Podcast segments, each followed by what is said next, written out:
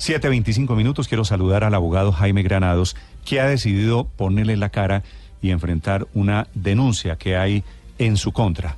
La verdad, una terrible canallada sobre su vida personal, sobre su familia. El doctor Granados ha salido a responder públicamente el infundio de el infundio de que violó a su hija. Doctor Granados, buenos días. Néstor, eh, un saludo muy especial para ti y para toda la mesa de trabajo de Blue Radio. Doctor Granados, como usted apareció públicamente hablando ante los medios de comunicación, debo pasar por la vergüenza de preguntarle sobre esta vergonzosa versión que ha circulado. ¿Qué es esto tan feo que está pasando alrededor de esta historia? Pues mira, Néstor, agradezco profundamente eh, tus palabras. Eh, la verdad, como padre, entenderás que lo que uno jamás espera es que por la mente de nadie pues, atacando a una menor de edad, atacar a una familia, por el trabajo que yo desempeño como abogado, que me enfrenten en mis casos, que discutan mis posiciones, eh, que conmigo eh, como abogado, pues yo enfrento todo lo que sea necesario, siempre con respeto a la ética profesional, lealmente, pero que se metan con mi familia y con una menor de edad, en algo que es una canallada incomprensible. Eh, una niña que tiene 14 años, que está a punto de cumplir 15, eh, que todos los que me conocen, todas las personas están escandalizadas porque saben que si tengo una sola cualidad en la vida, es ser buen papá. Puede que en todo lo demás sea el peor ser de la tierra, si así me quieren considerar. Pero lo único que jamás nadie puede decirme es que no soy un buen papá. Eh, es un delito imposible, es una canallada vil, baja, Llevo 35 años, Néstor, dedicado al ejercicio de mi profesión. He enfrentado a Pablo Escobar. Yo fui de los pocos colombianos que llevé un caso contra Pablo Escobar en representación de la familia de Hernando Vaquero Borda, en compañía del hoy decano de la Facultad de Derecho de la Universidad Javeriana, Julio Andrés San Pedro Arrubla. Eh, en una época en donde nadie se atrevía, lo hicimos. Eh, he enfrentado a los paramilitares, a las FARC, a, a toda clase de mm. criminales, le he puesto la cara y nadie jamás se ha atrevido a meterse con, mi familia, sin menos con menores de edad. Para que ahora un canalla, ¿quién se atrevió? ¿Cómo es la historia, doctor Granados? Porque yo he leído, la información está publicada, recogida por otros medios de comunicación.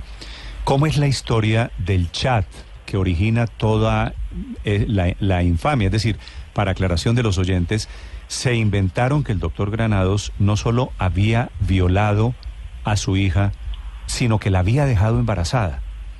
¿Cómo es la historia del chat que origina todo esto, doctor Granados? Pues Néstor, eh, yo le cuento lo que me entero, porque la verdad es que esto es algo increíble. Eh, un día recibo una llamada de eh, una periodista muy importante, la Marta Soto, que dirige la investigativa del diario El Tiempo, diciéndome que en un, que un Twitter de un pseudo periodista, Gustavo Rugeles, se estaba mencionando que yo supuestamente había abusado de mis hijas. Quedo tan sorprendido que esto es una cosa absurda. Eh, por, supuesto, yo no sigo a, esa persona. Eh, le pedí a mi equipo de trabajo que revisaran el Twitter de esa persona y mencionaban a un abogado penalista, no mencionaban mi nombre. Entonces yo llamé a Marta y le dije, mira Marta, aquí no se menciona mi nombre. Luego recibo una llamada parecida de otros colegas, y no quiero hacer toda la sucesión de los múltiples colegas que me llamaron, todos en la misma dirección. Dice, pero si no se menciona mi nombre, no tengo nada que ver. Y finalmente alguien me dijo, no, es que está regando este señor el cuento de que es, usted y que es a partir de eh, una versión que dio una vecina suya, que es una muy prestigiosa médica, eh, que está diciendo que recibió un chat y que de, supuestamente una de mis hijas, donde está confesando de que fue embarazada y, y que la quieren hacer abortar, etcétera, etcétera.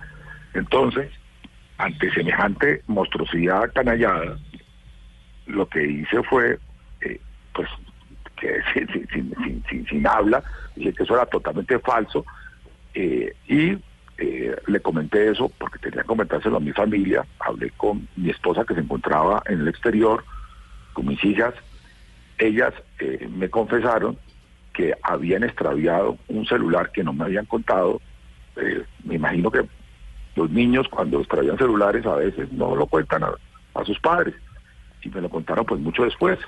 Entonces, al parecer, y digo al parecer porque a mí no me consta, alguien manipuló, encontró ese celular eh, y dijo quién sabe qué barbaridad.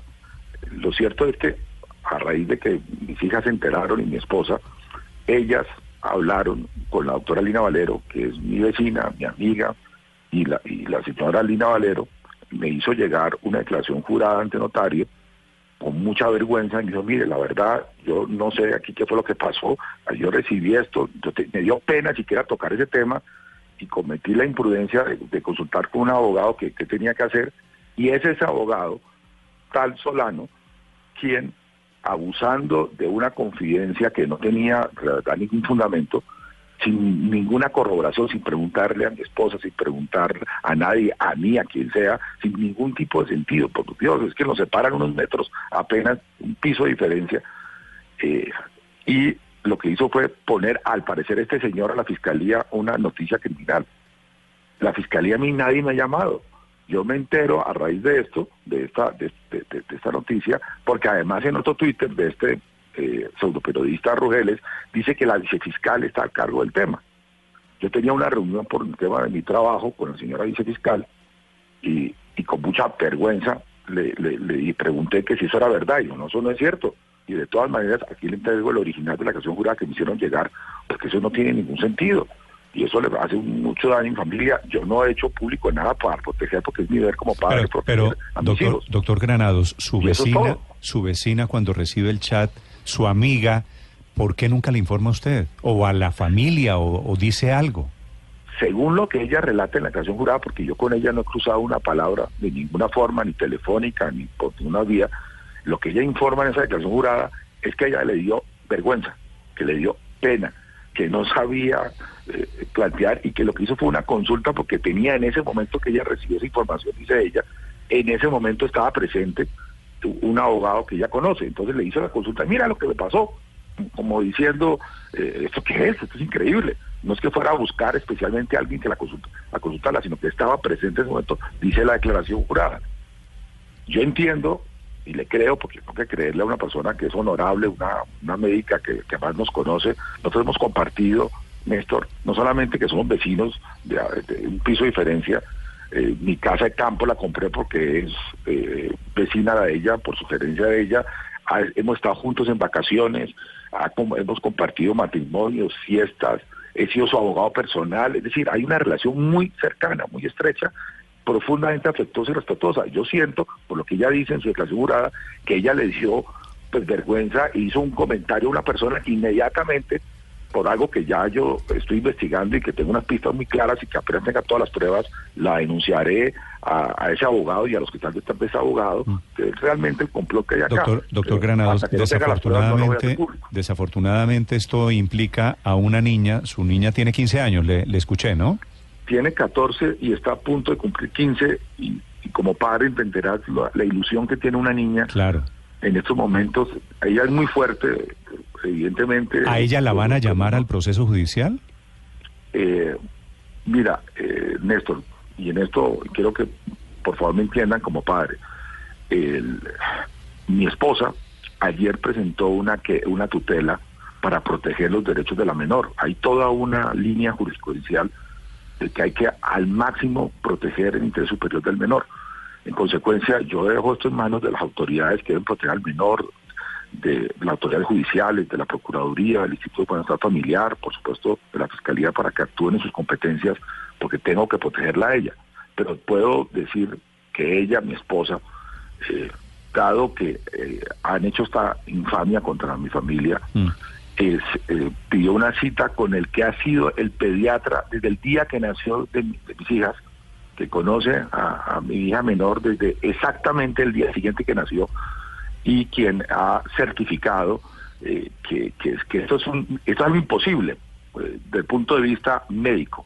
En todo sentido y entenderás por qué no voy a hablar los detalles pero, con respecto claro, no, no, no, no, ni yo Entonces, Y él, y ese pediatra me ha dicho que él irá a declarar a la autoridad que lo cite en el momento que lo citen, porque no hay derecho que eso le hagan a, entiendo entiendo que hay que cuidar fundamentalmente a la niña en este momento pero como está bienestar familiar ya metido no es verdad bienestar familiar, eh, protegiéndola a ella, le va a preguntar algo. Pues eh, técnicamente, hasta donde yo sé, bienestar familiar no ha actuado, entre otras razones, porque pues ella no es una niña desamparada, tiene a sus padres y está actuando en defensa de, de, ella, de, esa canallada que han hecho su madre. Y yo lo que he actuado, eh, como me corresponde, es denunciar, presentar una querella por calumnia grabada contra el pseudoperiodista Gustavo Rugeles y estoy investigando con mi equipo los que están detrás de este complot. Mm. Y como he dicho, apenas tenga las pruebas completas, lo denunciaré y lo haré público porque esto, esto no se va a quedar así, eso puede estar seguro, sí. esto es la opinión pública, porque esto no puede hacer carrera que en Colombia ataquen a, a unos menores, ataquen el honor de una familia y ataquen a un abogado y quede eso impune. Esto me lo hicieron ahora a mí, mañana se lo harán a cualquiera. Y eso no puede ocurrir en Colombia. Doctor Granados, eh, usted ahora que, que, se entera de que se le perdió el teléfono a su hija, ¿se supo en dónde se perdió? ¿En qué circunstancias? Al parecer fue en un teatro, eh, fue a cine, según lo que estoy me, me, relataron, esto me relataron meses después de que eso ocurrió. Y, bueno, ¿qué, ¿qué, qué, puedo hacer frente a eso? Eh, siempre he procurado, en el caso de como padre, que los hijos sean responsables con los objetos, eh, con todo, pero pues eso pasa con cualquier ser humano, cualquier ser humano eh, lo extravía, entre otras razones porque además las niñas tienen un esquema de seguridad y por tanto no hay ningún robo, es simplemente un extravío que se le cayó en un teatro.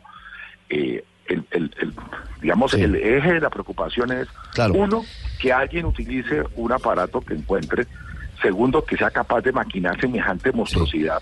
Tercero, que advierten conocimiento en una eh, consulta informal y, y coyuntural que hace una persona muy cercana Pero, a nosotros. Doctor Granados. Y esa persona utilice eso, ese abogado Solano utilice eso, sí.